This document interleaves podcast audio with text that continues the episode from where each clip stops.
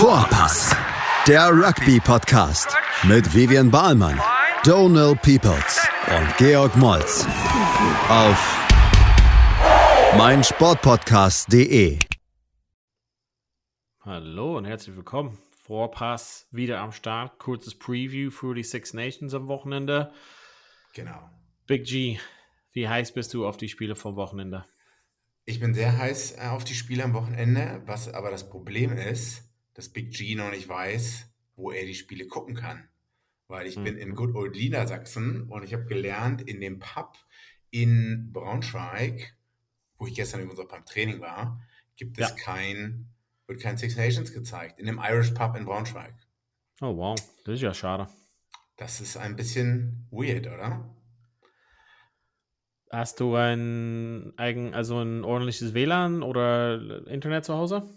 Ja, aber alleine vom Laptop gucken Samstagnachmittags. Also ich hätte nichts dagegen, mit irgendwem anders zu gucken. Oder wir gucken vielleicht simultan zur gleichen Zeit und kommentieren auch und nehmen auch live einen Podcast auf.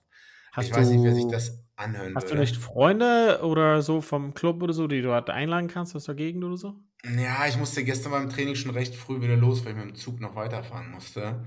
So. Ähm, nee, also da habe ich keine Freunde. Generell habe ich auch keine Freunde. Ich meine, zu viel Zeit, mehr als zwei Stunden am Tag kann man mit mir auch nicht verbringen, glaube ich. Ja. Das ich auch Gut, ich bin heiß. Ich bin heiß. Ich will mein Fantasy-Team machen. Ich will tippen und ich will beide Spiele gucken. Okay. Fangen wir gleich erstmal an. Ähm, Wales gegen Irland, also beziehungsweise Irland gegen Wales in Irland.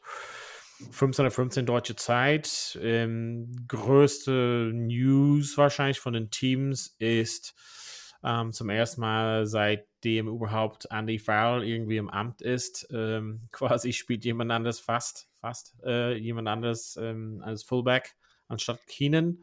Kian Frawley, der ja eigentlich eher so Nummer 10 ist, out half.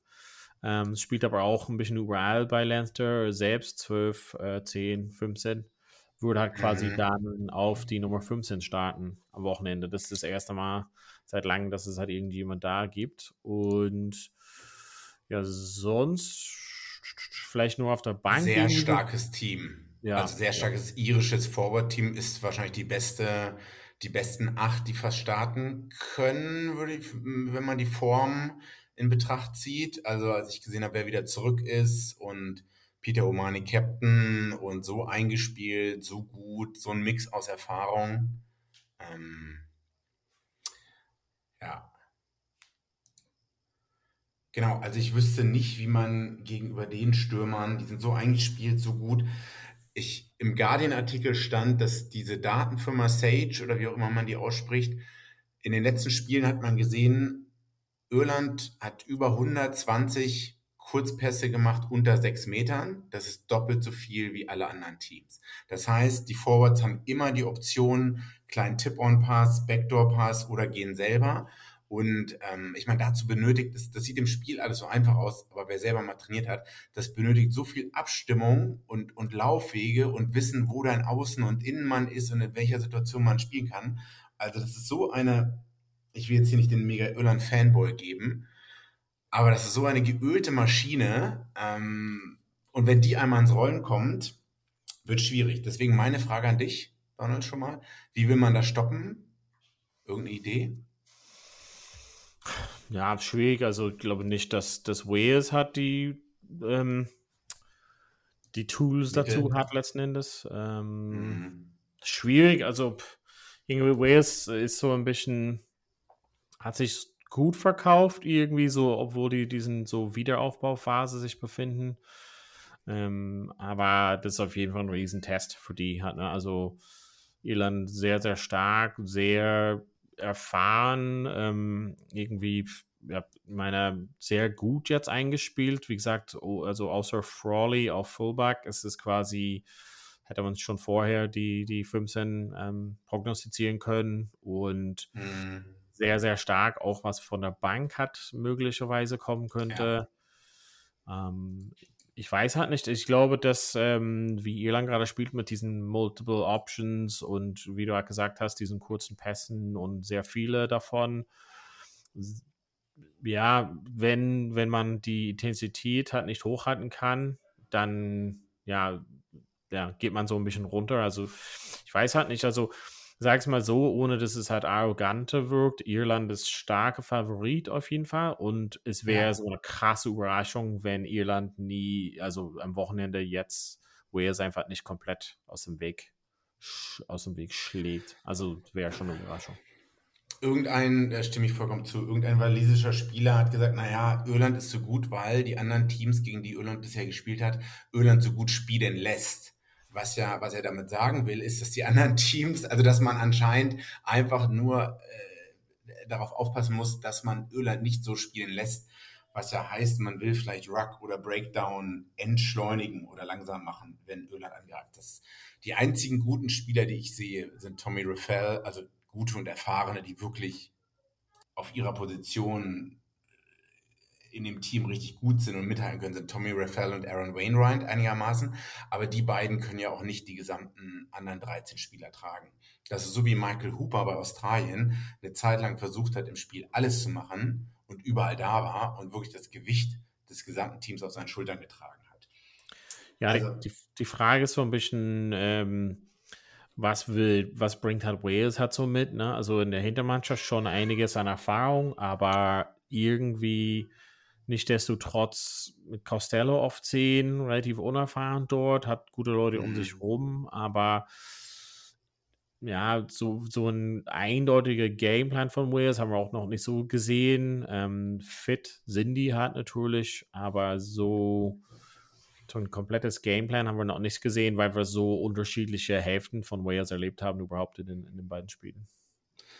Und ich glaube, Costello ist doch gestartet äh, gegen Schottland, als sie die erste Halbzeit so schlecht waren, oder?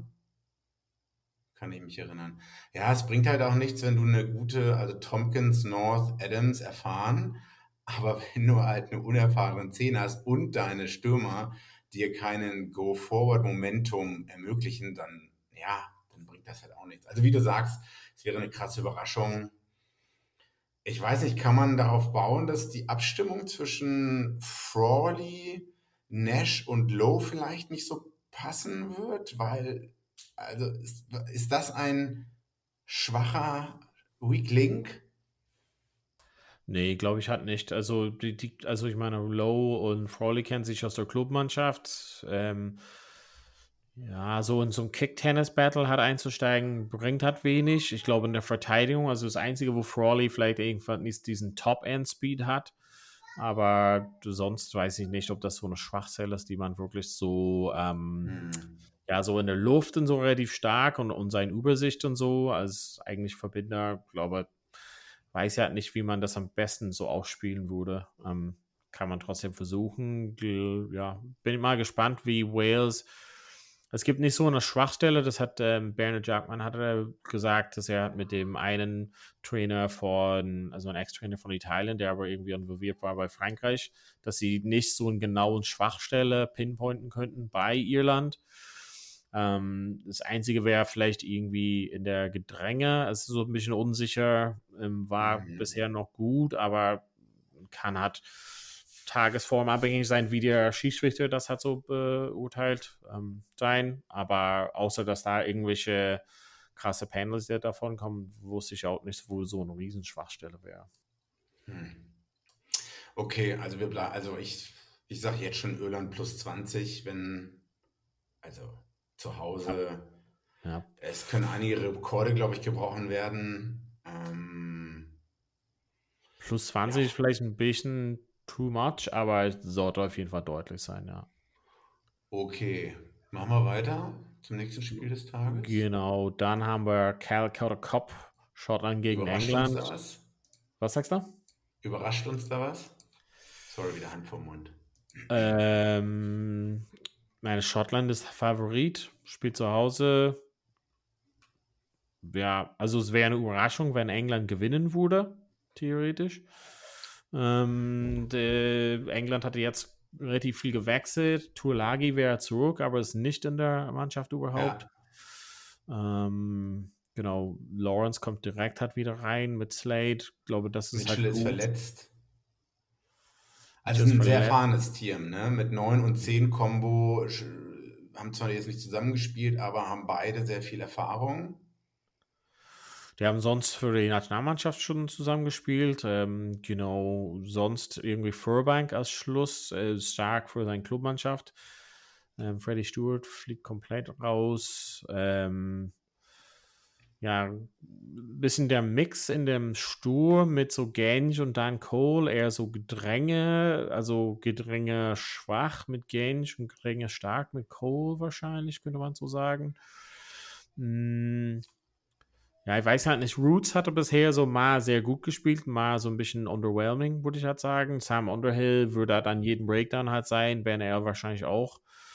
Ähm, wenn es wirklich so hart auf hart auf die Hintermannschaft kommt, ist Schottland meines Erachtens besser. Ähm, das einzige Ding ist, ja, also Schottland unter den Favoritenrolle ist ein bisschen schwierig, weil eigentlich ist es halt Zeit, dass sie so liefern sollen, wenn die halt so sein wollen, also wenn die so sein sollten, wie wir halt alles irgendwie vorgetragen bekommen jetzt die letzten Jahre, dann müssen ja eigentlich England aus dem Weg fegen, theoretisch. Ja, weiß ich nicht, ob ich da so zustimme aus dem Weg fegen. Also äh, England hat es einfacher in Schottland zu gewinnen als Wales in Irland. Stürmertechnisch gebe ich dir teilweise, sehe ich bei den, weiß ich, Pierre Skoman an 1 ist, ist der beste Prop Fantasy Rugby mäßig schon mal, das weiß ich. Sender sind British and Irish Line soweit ich mich noch erinnern kann. Dan Cole schon längst über seinen Zenit. Backrow Battle. Also ich meine, Ben Earl haben wir gesehen, wenn man ihn nicht frühzeitig stoppt und er den Ball aufnimmt, ähm, dann kann der gefährlich werden. Sam Underhill ist, wie sagt man, elektrisierend, dynamisch, so ein Terrier. Ja. Ähm, hm, ich will nicht, na, 50-50 will ich jetzt hier nicht sagen, Donald, aber kommen wir wieder konsistent zu consistent, inconsistent. Ja. Das, sagen wir mal, Schottland wird besser zu Hause sein, hat einen besseren Zugriff aufs Spiel, aber es wird so sein wie im Frankreich-Spiel, dass man daraus nichts macht. Und dann bleibt man so das gesamte Spiel über immer so vielleicht drei, vier, fünf, sechs Punkte vorne. Und dann in der 70. Ja. Minute irgendwie schafft es dann England, einen Ball aus der eigenen Hälfte ein paar Mal hochzubomben, wird nicht gefangen vom Flügel, 50-50 Entscheidung, man kriegt einen, einen Scrum, ja. gute Angriffsplattform. Oder äh, ein glücklicher Ball, der irgendwie glücklich springt. Also so, das ist so mein Bauchgefühl. Ja. Also ich freue mich auf das Spiel, weil ich hoffe, es wird ein enges Spiel. Ja, ja. Emotional. Ja. Und nicht so langweilig. Ich glaube einfach, dass England nicht sich drauf. Ähm, also, ich meinte nicht, dass ich pro prognostiziere, dass Schottland hier überrollt England oder so. Ich meinte nur, eigentlich, wenn die so liefern sollten, wie die immer so die Töne hat zu machen, müssen die halt wirklich. Also, das ist echt nicht eine ähm, Top-Top-England-Mannschaft, finde ich gerade. So findet sich so ein bisschen und eigentlich im Sturm äh, vielleicht relativ ausgeglichen. Ich sehe die Hintermannschaft besser bei, bei Schottland. Es ist halt so die Frage, ob, ob England überhaupt so ein 15-Mann-Rugby-Spiel spielen wird oder ob die halt von Ford einfach so den Ball hat, kick the ball, einfach mal ähm, erfordern werden und Daly, also weil Daly und Freeman und zum Highlights war Furbank auch sind echt dafür eher so bekannt, so den Chase zu machen, also wirklich so Kicks zu chasen. Ähm, können auch zum Beispiel Spielbrecher selber werden, aber ich, ich prognostiziere eher so, dass England versucht mit zehn Mann Ball irgendwie so spielen und dann die anderen so ein bisschen Chase. Also ich, mhm.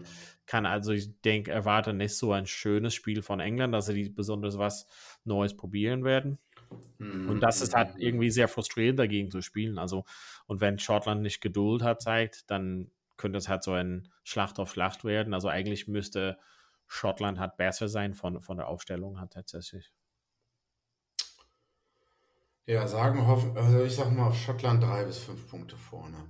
Hm. Okay. Genau, dann kommen wir halt zu Sonntag, zu den Mannschaften.